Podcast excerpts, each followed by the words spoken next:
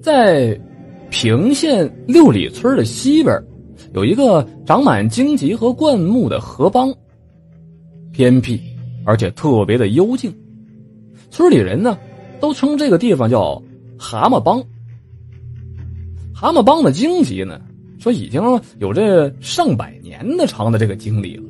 那个地方啊，有一些树啊都死了，而这个地方的荆棘不仅茂密，却呢特别的长。人要是走在那个地方，你要是稍微的一个不留心的话，就会被上面的东西啊给划到，你这身上就会留下一道血印村里人啊，平常走那个地方极少，除了有几个城里来的钓友。什么叫钓友？钓鱼的朋友。几年前，喜欢钓鱼的王伯和李伯，在经过六里村的时候，发现这个蛤蟆帮啊是一个钓鱼的好地方，他们就开始在这蛤蟆当这个外口垂钓，常年呢，真的，是每一次来了，那真的就是满载而归。后来这帮口外边的运河，由于水质恶化，影响到了这里，有的时候啊，那真是一天都钓不着一条像样的鱼上。这不甘心的王博跟李博一商量，最后决定啊，去帮底去钓去。虽然说帮底和帮口是连通的，但是河上有一大片的荆棘，跨过那河铺成一张地毯似的，小船啊根本就进不去。两个人沿着蛤蟆帮走了一大圈之后，别说是人了，就连一只野猫都看不着。这俩人又没办法了，这次悻悻而归。今年初夏，县里的钓友协会进行了钓鱼网比赛。比赛的规则很简单，谁钓的鱼最大，谁就是钓鱼王。当然了，钓起鱼呢必须是野生的，而且这个钓鱼王除了奖金以外，还有去外海垂钓的机会。这下王伯坐不住了，他马上又想到了曾经的那个蛤蟆帮来，那个地方水势深幽。水草丰美，毕竟有大雨。于是他找到了六里村的龙叔，两个人以前是同事。去年夏天，龙叔上大学的女儿不幸在运河里边溺水身亡，最后连尸体都没找到。这个沉重的打击让龙叔一蹶不振了，提前退休回家，在六里村安了家。话说这王伯、李伯。来到了这个龙叔家，一阵的寒暄之后，王博提出要去蛤蟆帮帮底钓鱼的事儿，让龙叔呢帮着忙去一个帮底的通道。龙叔就听了之后就连连摇头，那是不可能的事儿。蛤蟆帮的荆棘外延数十米，枝叶根茎交错纵横，那根本就没办法打通。看着王博他们失望的样子，这龙叔呢又给出了一个主意，说呀，再等一段时间，等水位稍微下降一些，或许就可以用小木船从帮口从河面的荆棘下穿过去。这王伯跟李伯呢也没办法了，得了，回家等消息去吧。到了七月中旬的一天。龙叔给王博打来电话，说呀，木船准备好了，让他过来。王博连忙呢，电话又联系了李博，可是这李博呢联系不上了，得自己去吧，自己带着渔具，匆匆忙忙的朝这蛤蟆帮就赶了过去。等到那儿的时候，已经快九点了，龙叔也已经等在那儿。一条船很小，只能容下两个人。龙叔让王博呢先爬在床底下，自己在船梢上趴着划水。河面啊，那上边的荆棘呢，大概有半米多的距离。在小船进行中，不是有尖刺划着王博的这个头和背呀，就是弄得王博不停的叫。往前走了大约几十米之后，前面豁然开朗，一片开阔的河面出现在王博的面前。河水清澈幽静，水底河草隐约可见。王博一看，不禁大喜过望啊！他让龙叔将船停靠在一块大石头的旁边，带着渔具鱼笼，还有一个背包就上去了。这王博啊，刚落杆不久，却又看到龙叔带着李博过来了。哎，这王博呢，当时就说了：“哎，你也来了啊？哎，咱俩比赛吧。”李博也没多说话，上岸之后选了一个朝阳的地方，跟王博俩人隔着河，两个人面对面专心的就钓起鱼来。龙叔走的时候啊，跟王博约好了，说呀，下午三点钟过来接他。俩人钓了一会儿，没有鱼咬钩的动作，王博就开始观察四周了。这个帮底大约不到一亩地，那河面上除了一些个水葫芦、浮萍以外，没有其他的水生植物了。王博的目光透过荆棘丛，发现那里边幽暗寂静，连蛤蟆呀也没有一只。这王博心里边有些不安。因为这片水太寂静了，王博将目光转回到了鱼漂之上。一个小时过去了，那鱼漂仍然是没有半点动静。王博对着对岸的李博看了一下，发现对面的李博也是一动不动的专心看着水面。王博就自嘲起来了：“钓鱼嘛，讲究个心平气和，自己这样像是个急猴似的，那肯定是钓不来鱼的。”眼瞅着中午马上就到了，王博士没有任何收获，他从包里边拿出了干粮来，就开始吃了起来。再看李博，还在专心的钓鱼。王博拿起了手机，发了个短信给李博：“该吃饭了啊！”没想到短信提示发送失败。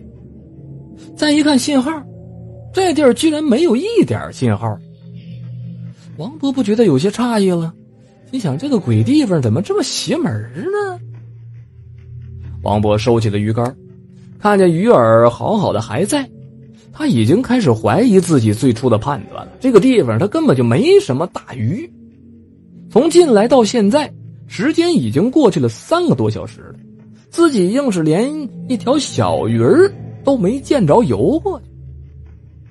王博看了看时间，离龙叔来接自己呢还有两个小时。王博又朝对面看了看李博，李博仍然静静的坐在那儿。这李博坐的那块石头啊比较低，双脚已经浸在水里了。王博就觉得有些不大对劲儿了，他就大声的喊：“老李，哎，你怎么样啊？”可是李博那边呢，还是一点反应都没有。坏了，可能出事儿了。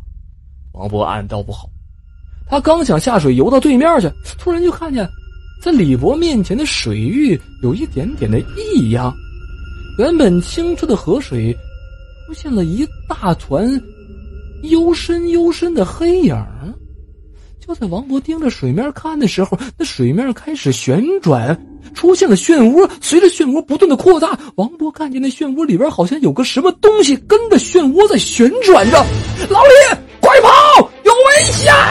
王博大声的喊叫了一声。内心充满了焦虑和恐惧，然而李博仍然是一动没动，就好像睡着了似的。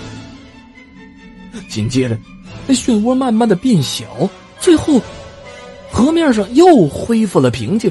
短短的几分钟的功夫，王博仿佛度过了好几个小时一样，他一屁股坐在石头上，全身全都是汗水。王博点起了一根烟来，他猛地抽了几口。现在来说，他是一点钓鱼的心情都没有了，心里边只想着龙叔赶紧的过来接自己吧。他拿出手机来，发现手机居然黑屏了，他又换了个电池装上去，还是黑屏的。就在这个时候，一阵恐惧紧紧的攥住了王博的内心。哎呦！对面传来了李博的声音了：“老李，你醒了！”王博惊喜的喊了起来。李博开始慢慢的站起来。但是对于王博的问话却一点反应都没有。只见他转身朝着荆棘丛慢慢的靠近。哎，了？王博心里边啊万分焦急，大声的呼喊着。就在王博急得差点要哭出来的时候，他忽然感觉到右侧的河面有点不大对劲儿。王博转过头去一看，啊！一声惊叫，满眼的惊恐，不由得倒退了好几步，扑通的一下。掉进了水里边去了。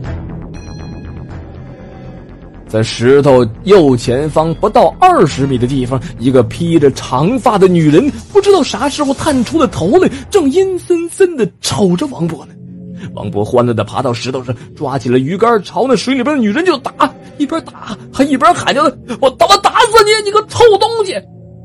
那个女人啊，显然是生气了，突然之间张大了嘴巴，露出了几颗参差不齐的黑牙来，朝着王博就发出了一阵吱吱的笑声。随着头发的摆动，王博看到他那皱巴巴的脖子上露出了一块鲜红的胎记。老子鬼都不怕，我还怕你个邪玩意儿！正骂喊着，王博突然朝那个女神纵身跳了过去，将鱼竿使劲的朝那个女人的头上就摔打，啪的一下，那个女人的头部结结实实的挨了一下，呜的一声，没入到水中。紧接着，一个蓝色的蝴蝶结浮了上来。飘在了水面上，王博仍然在那大喊大叫的，一边又抽打着。最后精疲力尽的王博趴到了石头上，再看看对面，早已经没有了李博的影子了。就在王博失魂落魄的时候，他看见河面上出现了龙叔的小船，王博像泄了气的皮球似的，俩眼一黑，一下就瘫倒。等王博再醒过来的时候啊。已经是第二天中午了，他被龙叔送到了医院。医生告诉王博说：“除了受到惊吓以外啊，没什么毛病，下午就可以出院了。”王博在家里边休息了一个星期，缓过劲儿来了。他把那天遇到的情况和家里人一说，可从家人的脸色可以看得出来，没有人相信他的话。但是让王博欣慰的是。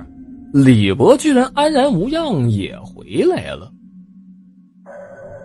这天，龙叔带着礼品来看王博，王博是连忙拉住了龙叔：“我那天真的遇见鬼了，是个水鬼，太吓人了。要不是你来，我我恐怕……你看看这个。”龙叔呢，没有接着王博的话说下去，而是从包里掏出了一个棉布的蓝色蝴蝶结。这。这就是那个水鬼的，是是我用鱼竿打起来的，这下你相信我了吧？那个水鬼也怪，哎，他那个脖子上边还有一个红色的胎记呢。什么？龙叔听了这话也叫起来了，按住了王博的肩膀，眼睛死死的盯着王博。过了良久，才跌坐到椅子上，喃喃的说：“哎呀，我可怜的女儿啊！什么？”什么？你女儿阿英啊？她不是去年就……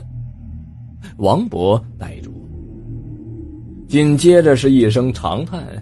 龙叔不再言语了，起身默默的走出了王博的家。送走了一脸悲伤的龙叔，王博开始翻阅资料。他在一本《太平鬼说》中，王博看到了这样的一句话：“鬼者，至阴之物。”无肉体，只有灵魂。凡冤死的人，其灵魂不得超脱，只有游走荒野，寻觅合适躯体附身，向人世诉说其哀求。欲驱除鬼气，唯有咒念《金刚经》，辅以桃木切之。王博一阵的机灵，连忙朝龙叔家跑去了。在路上，他碰巧碰到了李博的车。王博二话没说，就让李博带着他去找龙叔。老哥，我们赶紧的去救你女儿阿英吧，这迟了怕来不及了。王博一见着龙叔就急切的说：“老王，你开什么玩笑呢？哎呀，我来不及跟你说了，你听我的吧。没错。”王博拉着一脸狐疑的龙叔朝蛤蟆帮赶去，李博也跟着一起去了。到了帮里。王博双手合十，开始念起了《金刚经》。李博呢，则不断的向河面抛洒着桃叶和桃树枝就在龙叔和李博疑惑的时候，眼见着河面大动，慢慢的就出现了一个漩涡。那那是什么呀？李博尖叫了起来。一具浮尸慢慢的上升，最后他停留在了漩涡当中。看起来嘛。二十多岁的样子，身穿着蓝色连衣裙长长的头发被旋转的水弄得四下飘荡。阿英，爸爸来救你了！龙叔一看，跳进了水里边，将女尸拖到岸边，在李博的帮助下，一起拖上了岸。快，快将他倒着！王博继续的念着经，不停的拍打女尸的背部，哗啦的一下，一口浊水从女尸口里边喷了出来。阿英，我的女儿啊！龙叔抱着迷茫的阿英，失声痛哭：“快走！”王博看见李博的眼色变得迷离了，一下将李博给打晕，抱上了小船，然后将阿英也放到船上。王博和龙叔下水，推着小船穿过荆棘，朝帮口赶去。等王博将李博和阿英扶到岸上的时候，这才大喘了一口气。就在他们转身要离开的时候，从帮底传来了一阵毛骨悚然的尖叫声：“这这是怎么回事啊？”龙叔拉住了王博要跪下，王博拦住了他。在蛤蟆帮，先前溺死过一个女人，她的灵魂不知道为啥没办法超脱，于是只有在那里游荡。恰巧去年阿英不小心落水了，被女鬼镇住之后弄到了帮底，想借着阿英的躯体达到超脱的目的。其实啊。阿英一直都没死，只是被那女鬼附体，生活在了这蛤蟆帮而已。那天钓鱼的时候，看见的情况就让我想起了太平鬼说。我小时候不瞒你们说，出过家，会念《金刚经》当中的驱魔咒。女鬼离开了阿英之后，那阿英的身体自然就飘出水面了。原来是这样啊！那你为啥打我呀？李博还不满的说呢：“那女鬼脱离了阿英之后，就附到了你的身上了。我不打你，你就是第二个阿英。因为那天我钓鱼的时候，就看着你最后走进了荆棘丛当中，那是那女鬼的老穴呀。但是我其实知道，那天你根本就没有去钓鱼。”王博还心有余悸的说：“看着冷汗直流的李博，王博继续说：没有了附体。”那女鬼在金刚鸠翁在驱魔咒当中，自然就魂飞魄散了，最后沉入到那河底，就上不来了。